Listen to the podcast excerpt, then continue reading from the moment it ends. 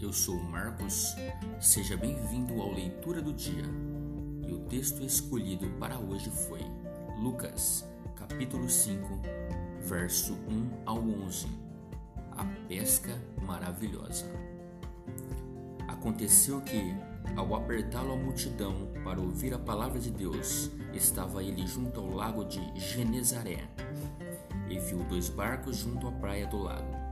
Mas os pescadores, havendo desembarcado, lavavam as redes.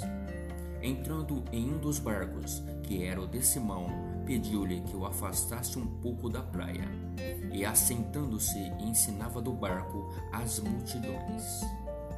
Quando acabou de falar, disse a Simão: Fazer-te ao largo, e lançai as vossas redes para pescar.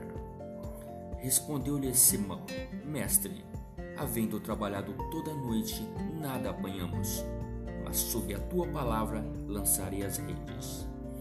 Isto fazendo, apanharam grande quantidade de peixes e rompiam-se-lhes as redes. Então fizeram sinais aos companheiros do outro barco para que fosse ajudá-los e foram ir.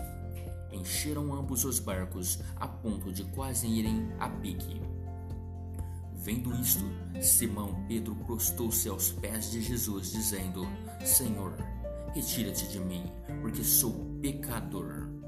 Pois à vista da peça que fizeram, a admiração se apoderou dele e de todos os teus companheiros, bem como de Tiago e João, filho de Zebedeu, que eram seus sócios.